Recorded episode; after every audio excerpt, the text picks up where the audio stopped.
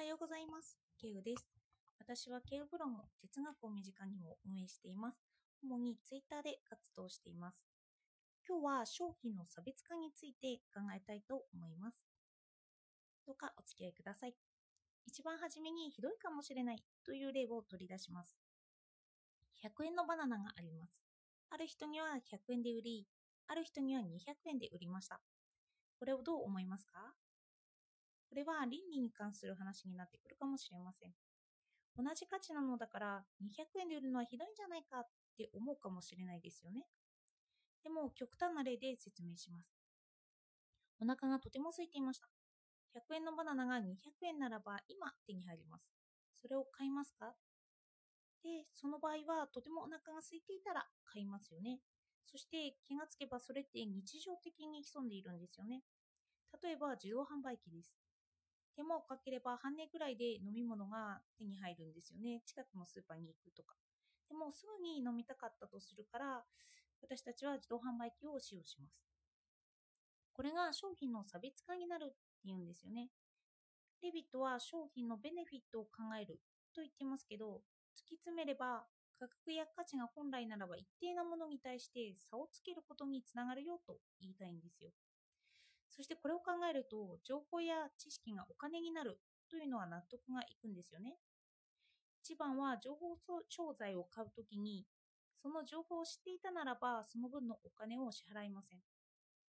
そして比較として初心者と専門家の話に及んでみます。新しい市場である製品、例えばダイエット食品でもいいですよね。それを売るとします。初心者はそのベネフィットに心を奪われますよね。販売者は初心者のその願望にお金をつけるわけなので、でも慣れている専門家にはその商品の内容に目が行きます。ダイエットで酵素がいいと言われているから初心者はそのまま買うんですけど、専門家は酵素というのが加工すると失われるものだと知っているから商品を購入するとしても安く購入しようとします。そのくらいの価値しかないよということを分かっているんですよね。だから初心者は1万円で買うけれども、専門家は買うとしても1000円で買うといといったような違いが起きてくるということです。そして販売者は何を売っているのかというと、初心者にはプラスアルファで情報を売っているということになります。ただ本当に効果がなかった場合とか、その文言に嘘が含まれていたら詐欺になるかもしれないんですけど、嘘が含まれていなかったとして、初心者はその情報提供のサービスにお金を払っているということになります。おそらくここがレビットの言う詐欺と紙一重の部分にもつながってくるのかなとも思いました。同じ製品であっても他の人には100円、他の人に200円という差をつけるからです。でも商品が普遍的になっていってみんながその情報を知ったとします。するとその情報の際にはお金が支払われなくなるんですよね。そこで起こってくるのが価値に差をつけたり品質をアップさせたりといった企業ごとの商品のコモディティ化、あの一般化に向かうというような競争が起こってきます。そしてこの場合、大企業が勝ちますよね。そんなにも安くできない業者は撤退せざるを得ません。では、撤退した人は次はどうするのかといえば、他の市場を探したり、その製品の他の使い道を考えます。ゼラチンだったら食べるだけじゃなくって工場製品としてこんなことに使えるよといったような新たな価値の創造です。価値を一律で、価格を一律で売るとなると、市場の原理としては大企業が勝つしかなくなるんですよね。個人は淘汰されてしまうんです。でも今は GAFA があの Google とか Apple とかがもうを振るっているというように情報を皆が得ることによって商品のコモディティ化は起こっていきます。なので私たちとしてはその商品の価値提供を与えてもらってその値段が違っていることに関しては寛容にならないといけないのかもしれません。でないともう企業が大企業があの一般化されてしまってもう個人が活躍できないということですよね。大企業ができないのは売る人の一人一人と接することです。一人一人の個性を考えずにまあ、大企業は良いものを一律に売るんですよね。で、そのベネフィットは自分で考えてください。悩みとかその使い道は自分で考えてね、このくらいの情報は提供しますからというスタンスです。でもかえって個人売買の場合は、その人のことを考えて、その人の悩みや利益をこの製品を使うことによってどれくらい得られるよ？ということを売ったりする。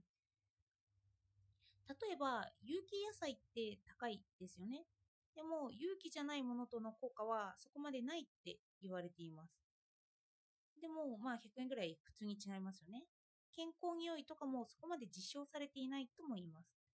では、消費者は何にお金を支払うのかというと、そういう有機的な手法の応援にお金を支払うことになります。丁寧に作られる野菜が増えてほしいというような願いにお金を払うことができるということです。まあ、情報を知った後でもこうやって選べるということはできてきます。そして100円のバナナを200円で売られたら、まあ、あまり良い気はしませんよね。でも、その100円の差に、今必要そうだったから買う。今必要そうだったから持ってきてくれた。といったような消費者のことを考えた心持ちが入っていたとしたらそこまで悪い気はしません。えっと、あと、本からなるほどと思ったところ抜粋します。一般に使用法のアドバイスや支援を行って市場を広げれば広げるほど顧客を失う可能性は高まっていく。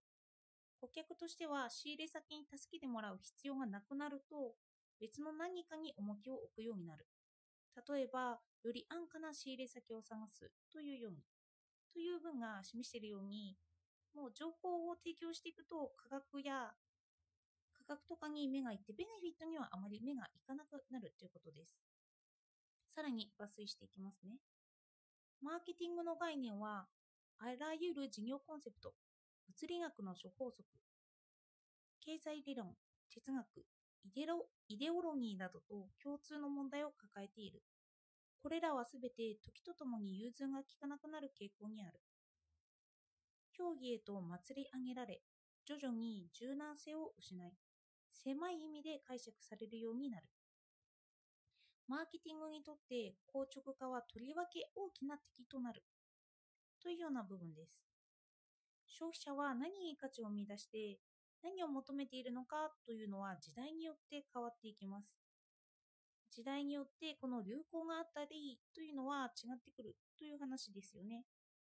イデオロギーとかも疑似意識って言われています。だからもう土台が疑似、嘘というわけでもあったりするんですよね。そして、いつまでも消費者は同じものを求めていないということは言えます。新しいものに重きを置くんですよね。同じ情報だったとしても私たちは新しいものを知りたくなります。人の傾向としてあるそうなんですけど、ブログでも昨日の記事と今日の記事、全く同じような価値のものがあったとしたら、価値観が同じでも今日の記事には新しさという付加価値がついているから今日の分を消費したくなるんですよね。というように、まあ、自分の価値も提示できるのかもしれません。例えば、自分はそんな深い人間ではないというのがあったとしますよね。でも、情報の出し方によって他の人には深い人に感じるとかはあります。そして同じような感じだと思っていたのに新しい面を見せるとその人物がもっと魅力的になってくるとかいうのはありますよね。これも差別化によってその人が魅力的に見えている。かといって情報だけを仕入れたらその人がつまらなく見えるということでもまあまたなくってまた新しいものがその人に見出されるということはありますよね。なんていうことをマーケティングと、まあ、人にも関してその手法とか、まあ、そういうものを考えてみました。では、今日もお聴きいただいてありがとうございました。